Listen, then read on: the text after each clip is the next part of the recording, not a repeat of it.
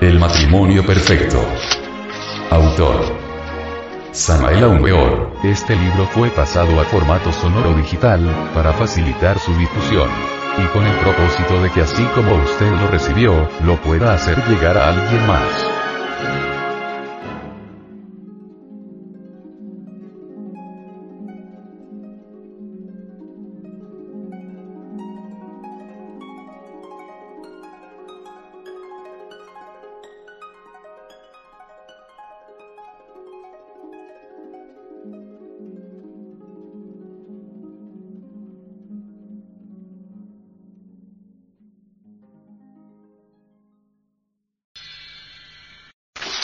Capítulo 17.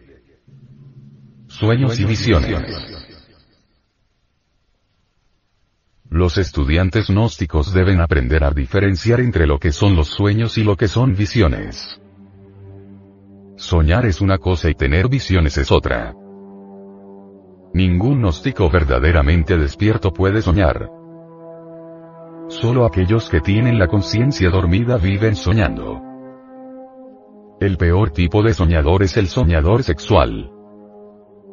Aquellos que viven soñando en pasiones carnales gastan torpemente la energía creadora en la satisfacción de sus fantásticos placeres. Por lo común, esas gentes no progresan en sus negocios. Fracasan en todo sentido. Caen en la miseria.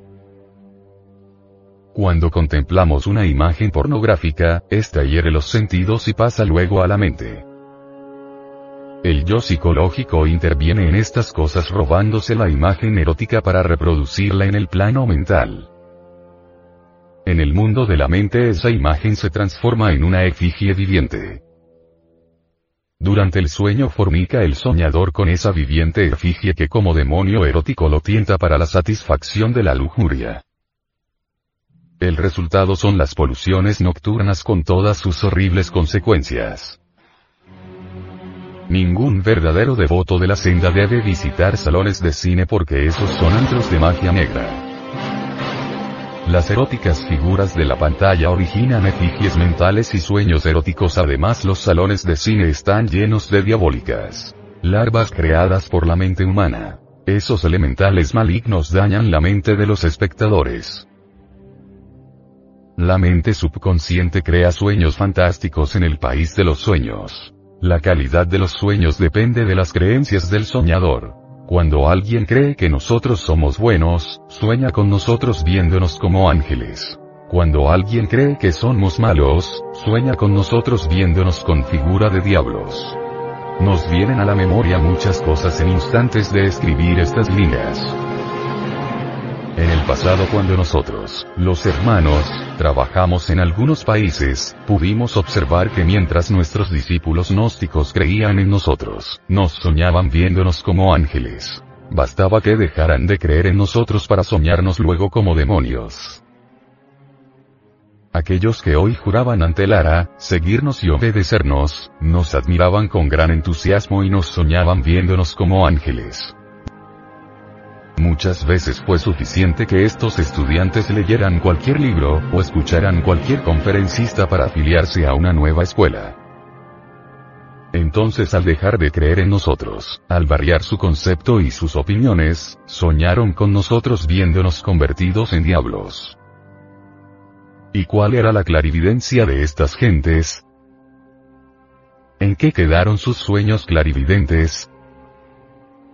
¿Qué tipo de clarividente es este que hoy nos ve como dioses y mañana asegura que somos diablos? ¿Dónde está la clarividencia de estas gentes soñadoras?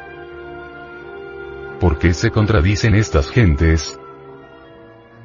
¿Por qué hoy juran que somos dioses y mañana juran que somos diablos? ¿Y qué es esto? El subconsciente es una pantalla sobre la cual muchas películas internas son proyectadas. El subconsciente actual actúa algunas veces como camarógrafo, otras como director, y también como operador que proyecta imágenes en el fondo mental.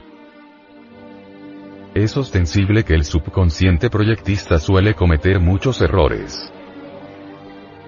Nadie ignora que en la pantalla de la mente surgen pensamientos erróneos, representaciones sin fundamento y también sueños falsos. Necesitamos transformar el subconsciente en consciente, dejar de soñar, despertar conciencia. Aquel que ha despertado se incapacita para soñar, vive en los mundos internos dentro de una intensificada vigilia, mientras su cuerpo físico duerme. En el lecho. Esos son los auténticos videntes iluminados. Nosotros francamente no podemos aceptar clarividentes que no hayan despertado la conciencia. Nosotros no podemos aceptar clarividentes que no hayan engendrado el astral Cristo, la mente de Cristo, y la voluntad Cristo. Los clarividentes que no han despertado conciencia ni poseen sus vehículos crísticos, ven en los mundos internos sus propias creencias y conceptos. Total, no sirven. Solo aquellos clarividentes despiertos, solo aquellos clarividentes que ya poseen sus vehículos crísticos, son dignos de verdadero crédito. Esos no son soñadores. Esos no se equivocan. Esos son verdaderos iluminados. Semejante clase de hombres son de hecho verdaderos maestros de la logía blanca. Las visiones de esta clase de hombres sublimes no son simples sueños. Estos son los maestros de perfección. Esta clase de maestros ya no pueden soñar, esta clase de maestros pueden investigar en las memorias de la naturaleza y leer en los archivos sellados de la creación, toda la historia de la Tierra y de sus razas. Todo aquel que sigue la senda del matrimonio perfecto, debe vivir alerta y vigilante como el vigía en épocas de guerra. Durante las horas de sueño, los maestros prueban a sus discípulos. Los tenebrosos nos atacan durante el sueño cuando estamos trabajando en la gran obra. Durante el sueño, en los mundos internos, tenemos que pasar por muchas pruebas. Los maestros despiertan la conciencia del discípulo cuando lo van a probar en algo.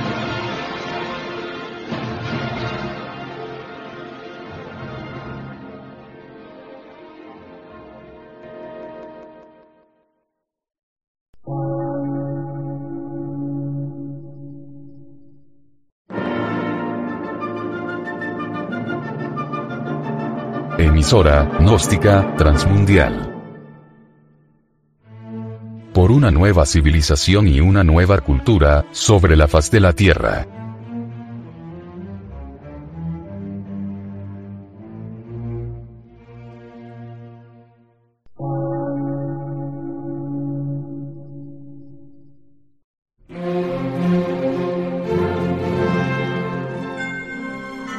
Medio de radiodifusión científico, artístico, místico y filosófico, de la Asociación Colombiana de Centros de Estudios Gnósticos, Antropológicos, Psicológicos y Culturales. A.C.